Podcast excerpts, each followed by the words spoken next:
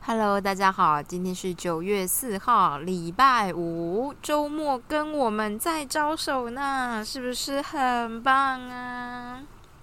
我今天早上 meeting 的时候呢，得知了一件有点惊人的事情。啊，认识我的人都知道，就是反正呢，我们的 lab 里面呢有一个学弟，学弟呢就是除了我的老板之外，他其实额外找了另外一个教授当共同指导。那个教授就是名字里面可能上天下地有个号这样，但总而言之，他们是共同指导。然后呢，学弟是大陆人，所以他之前就是过年的时候回他的家乡过年，之后呢，就因为疫情的爆发，一直没有办法回来。那其实我觉得这件事情就是要扯到，因为他找了共同指导，然后我们老师跟共同指导的风格完全不一样嘛，所以就是他就变成两边 meeting 都可能就是得罪不，就是不讨好啦，这样。所以原本理论上不是硕士就两年吗？然后他现在已经就是第三年过了。然后第三年过呢，我觉得有一半原因是因为我们老师就是出国了，他就是出国进修，所以呃，你知道出国的进度还有什么状态都不是很好。然后再加上他又是一个共同指导，共同指导的，呃，共同指导的教授呢，可能说 A，然后。应该说，我们老师可能觉得，哎，A 还不错啊，A 这个方向不错，然后就请学生，就是学弟去做，学弟去做以后去找共同指导老师讨论，共同指导就会说不行，没有意义，什么什么之类，怎么他就这样来来回回，来来回回，然后第三年硕士第三年就过了，然后今年就是硕士第四年嘛，啊，讲到这我还没有缴学费，好，我待会就要去缴学费。哦，anyway，就是就这样嘛，所以今年第四年了。然后，但是因为他上半年都一直待在就是他自己家那边，然后呢，我就今天听他 meeting 的时候才知道说，他爸妈要他去考对岸的公务员，然后，然后就想说啊，什么？所以，哎，你要去，你知道？中国的政府机关工作吗？我是没有问出口啦，因为那个时候就是个静音的状态，我只是听他分享。然后他就说，呃，反正他以前他大学的时候是念风家水利，所以他就说，其实他大学的时候就是已经就在台湾念了嘛，然后。考那些公职人员要做的事情，就要考一些习近平讲了哪些话啊？习近平在几年的时候做了一些什么建设啊？然后还有他的理念是什么啊？他就说，我是觉得这种东西，就是我大学，他就说我大学的时候是没有特别的，就是学过这个，所以我还特地就是我爸妈那边还请了个家教，这样。然后就想说，啊，然后他就说，呃，重点是他初阶考过了，所以呢，他可能最近要准备复试。然后我就想说，等一下啊，你如果就是他今天要是真的在中国那边拿到了一个公家机关的职位，这就是有办法回来台湾复学的吗？这件事我很怀疑耶。就是好好先不管怎么说，那如果就是呃听起来就是他好像快要放弃，他只是觉得说呃反正虽然他不喜欢，但家人就是也是要求他要去。呃，研究的部分他自己目前也是做的蛮痛苦的，这样我就想说他是不是要放弃了？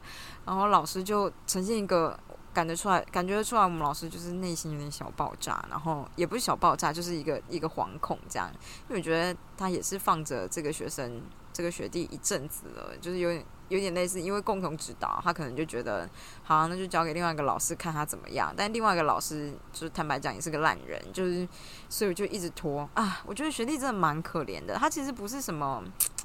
我觉得虽然他是个中国人，可是呃，有可能是因为他大学就在台湾念，所以呃，我觉得思想方面比较没有那种大中国思想。可是，也就是因为他是中国人的身份，还有他的口音啊什么，我觉得大家也不见得会真的把他当成台湾人，就跟他不熟的人啦。我不知道，就是大学的同学怎么样？我觉得研究所的时候是这种感觉。然后他也是，我觉得他也是蛮好聊天的，做人还还算负责任这样。不过，其实我觉得中国人都是这样，就是。诶，单一的个体你在进行交流的时候都没有问题的，但你今天把这个东西提升一个层次到，比如说学校，学校可能还可以把科系啊、研究这种的还可以，但是上到国家这个，他们就是会有点翻脸不认人这样。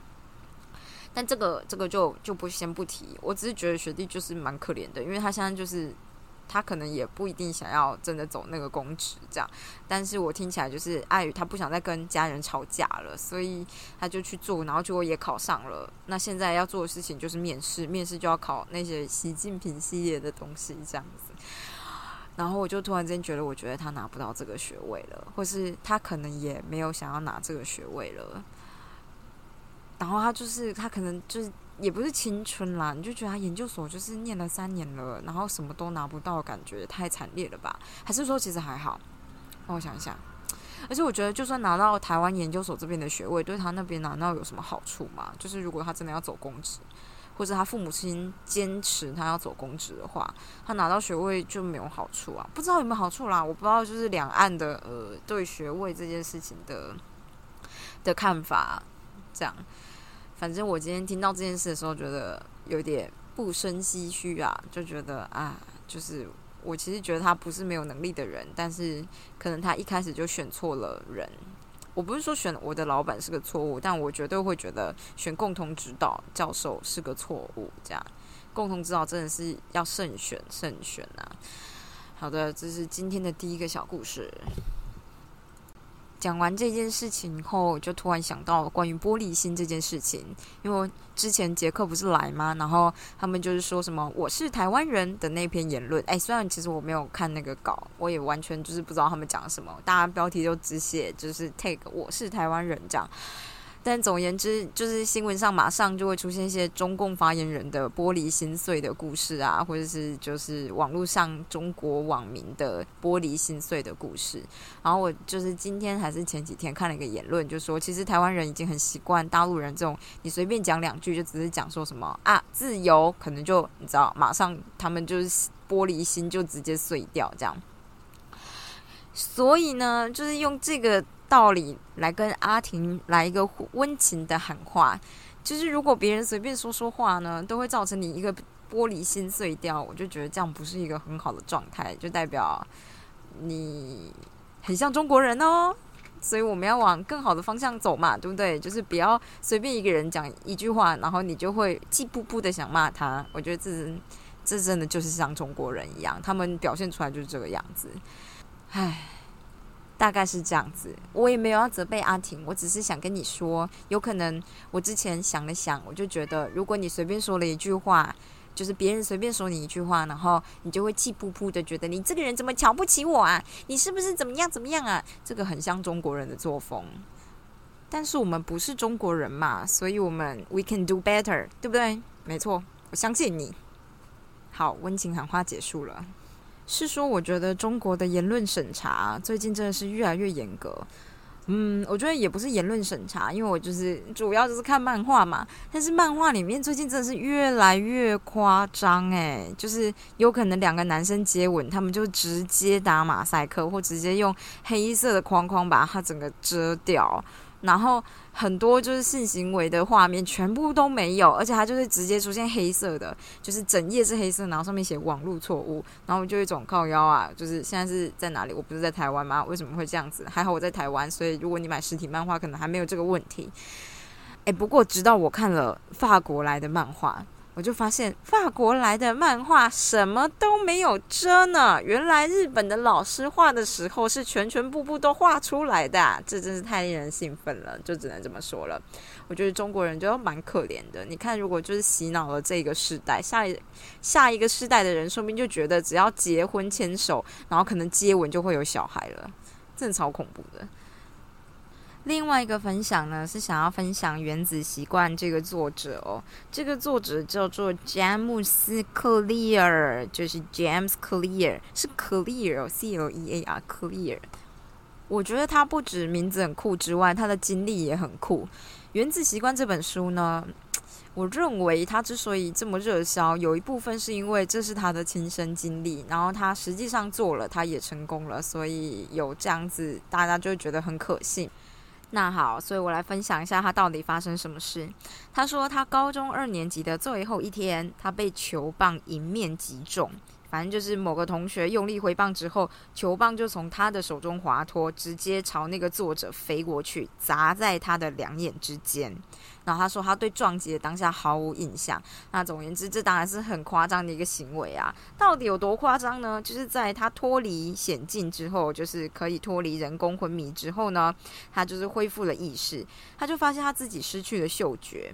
那为了要测试呢，护士就请他醒醒鼻子，然后闻一下罐头的果汁，然后他就发现哦哦，就是他的嗅觉回来了。可是他擤鼻子的这个动作呢，让空气通过眼窝的骨折处，把他的左眼球挤出来，然后他的眼球就掉出眼眶之外。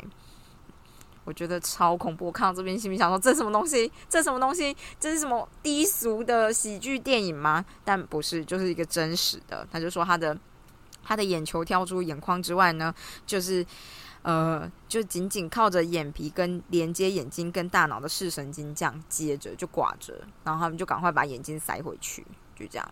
我就觉得啊，所以他的状态。就这么差哎，这样他就说他接下来的几个月都非常的艰难，因为他就觉得他生命中的一切都被按下了暂停的键，这样。然后他就说很多周之后，他就是应该说一连接下来他醒过来的几周，他看到的东西全部都是重叠的，他没有办法好好的看东西。然后虽然他眼球被塞回到原本的位置，可是他花了一个月才开始就是能够慢慢看。然后因为就是身体状态很差，他可能会一直有癫痫发作。可是八个月后，他就可以再慢，就是慢慢开车这样，然后进行物理治疗。而且在这之前呢，他就是从小打棒球，一直打打到高二，就是他的梦想。在那个时候，就是应该说他完全没有想过他的生活会脱离就是棒球这样。反正，在他出事之后的一年，他就重新踏上了棒球场这样，然后他就突然发现自己离真的可以打棒球还有很远的路要走，因为棒球一直都是他生命中的。一部分啊，他的爸爸呢是圣路易红雀队的小联盟球队的打手吧，这样，所以他就是他小时候的梦想就是想要成为职棒选手，这样。可是他重返球场之后呢，就发现哦，这个过程当然不是很顺利啊，然后他就是一直坐板凳，就这样子。那高中生活就这样过了，因为他高二发生这件事，然后他就去念了大学，这样。然后他去大学之后呢，也一样加入棒球队，但可能就是他就说他是板凳中的板凳，可是他也知道自己还需要努力，所以他就想要成为他想要成功的成为大学的运动员。那他了解到他短期之内不可能真的跑到球队的先发，所以他要先让他的生活认真的成为正轨，这样。所以。所以呢，他就提到呢，当他的同学每天晚上熬夜打电动，他就建立起良好的睡眠习惯，每天早上都每天晚上啦都早早的就寝，然后在那种你知道美国大学宿舍杂乱世界中，他就是很坚持让自己保持着这种规律的呃作息，然后房间很干净啊。他说呢，这些小事情虽然感觉好像很微小，可是让他有一种重新掌握生命的感觉，所以他就开始有了自信。然后他就说，这种自信呢，渐渐的增长，蔓延至课堂，让他改变了读书的习惯，所以他每一科都就是拿的超高分。这样，这本书里面提到，所谓的习惯呢，就是被规律的执行，而且很多时候是不假思索的行为或者是惯例。这样，他就说。他大学觉得他最重要的一个小习惯，就是他开始每周都会重训，而且是重训蛮多次，他说数次这样，所以他就可以从原本的就是体体型吧，他的重量级的体型，从羽量级变成就是充满肌肉的一个体型。接下来就迎接他的球员生涯啦，这样他的意思是说，他到他一直他从大一开始一直做这件事，然后大二开始有机会能够打一点点，一直到大四，他的运动生涯才真的开始开花结果，这样。所以在这本书里面，他就说，在被棒球击中脸、直升机送医、接受人工昏迷之后的第六年呢，他被选为丹尼森大学的最佳男性球员，然后并入选什么什么什么奖。到毕业的时候，甚至得到就是总统奖之类的。他就觉得，虽然听起来很像在炫耀，不过他其实觉得他的生涯就是并没有传奇性或者是历史性，因为最后他也没有成为职业球员。可是呢，他说回顾起来。那些年，他相信他自己也是成就了很稀罕的事情。这样，我是觉得很厉害啦。毕竟他眼窝曾经掉出来，诶，哇哦！但是我在看书的时候啊，有想到一件事，我就想说，应该是因为他年轻吧，这样，因为年轻所以复原很快。如果是一个四十岁的人被打爆了，感觉就需要恢复二十年，不会是短短的六年。好啦，反正他的意思是说。我们在人生中都会面临挑战，那次严重的伤势大概是作者的挑战之一，而那一份经验也教会了他至关重要的一课。接下来就重要喽，接下来粗体字，他说：“只要你愿意坚持多年，起初看似微不足道的改变，终将以复利计算一样利滚利，滚出非比寻常的结果。”过程中会有挫折，但长久下来，生命的品质往往取决于习惯的品质。习惯如果不变，结果就不会变。一旦有了好的习惯，凡事就皆有可能。我觉得他也指出，就是还蛮重要的一件事情。他就说，也许有人能在一夕之间获取不可思议的成就，但是他没有认识这样的人，他自己本身也绝对不是这个样子。他在从人工昏迷到全美明星阵容的旅途中呢，不存在一个决定一切的关键时刻，一直以来都是慢慢慢慢累积的。这是一个渐进的演化，是一串微小的胜利与突破，持续很长一段时间。唯一让他进步的方式，他唯一做的选择就是从小做起。那几年以后呢，他就开始就是分享他的经历，然后写成了这本书，就是这样。这就是这本书的来源。听起来有没有感觉超励志？等到我之后分享一些更励志的东西，你就会觉得好，我就是努力的坚持吧。这样，虽然有的时候你看不到结果，会觉得灰心，但没关系，就做就做，一直做一直做，总有一天会开花结果的。这本书的概念就比较像这样子。那反正今天就分享给大家这个喽。是说，目前距离我们一起考技师的日子剩下七十八天，跟八十七刚好是倒反的。今天又刚好是礼拜五晚上，我觉得今天就念十五分钟，刚刚好就好了。我们的复利习惯就是十五分钟嘛，是不是？有到就可以了，超过当然是很好。不过呢，只要有到就好了，就这样。那就在趁着礼拜五晚上，让我分享一下我今天看了一则新闻的感想。呃，这一则新闻呢，就是说有一个女生嫁到夫家去之后呢，可能就受尽婆婆的虐待，或者是不管怎么说，她最后就是自杀了。这样，那这一则新闻当然就是，呃，有很多人就是开始检讨台湾就是旧有社会的一些道德风气。这样，我自己看这个新闻呢，是觉得有点，就是有点难过，就觉得。说真的，我觉得就像是我看吕秋远分享的文章，他觉得连死都不怕了，其实你也不会怕，你不会怕离婚或抛下一切。就是我们其实真的不要随便觉得，我觉得可以抛下所有的一切，但是你也不需要选择死亡。这样，呃，而且我的个性就是要死，我先拖着就是我最恨的人一起死，我怎么可能放着他自己活在这个世界上呢？是不是？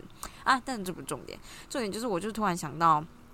今年，嗯，我跟我的国中同学吃饭的时候呢，这个国中同学就跟我说，嗯，他有个朋友，然后一个女生也是一样，她嫁到他的夫家去，然后就发现嫁过去以后，就发现老公对她并不好，感觉就是把她拿来当生孩子的。有点像工具吧，这样她已经怀孕喽，就是那个朋友已经怀孕了，然后可能就是他们会一天到晚吵架，然后对她也很不好。重点就是口口口声声就是比较像是比较在意她的孩子，所以有一次大嫂之后，那个孕妇就跑走了，就是跑到我朋友家，有点类似就是负气跑走，但她老公也是不闻不问，而且这个跑走是临盆前一个礼拜吧，我就觉得太恐怖了，就是。她老公不闻不问，然后到最后，因为我朋友就觉得这样子不行，你还是要回家之类的，然后就把她送回家，然后就发现那个老公呈现一个啊，你也知道要回来哦这样子的状态，然后我就突然间觉得，你你为什么要把他送回去啊？这样，然后我朋友就理所当然跟我说，嗯，可是我们也只能劝和不劝离啊。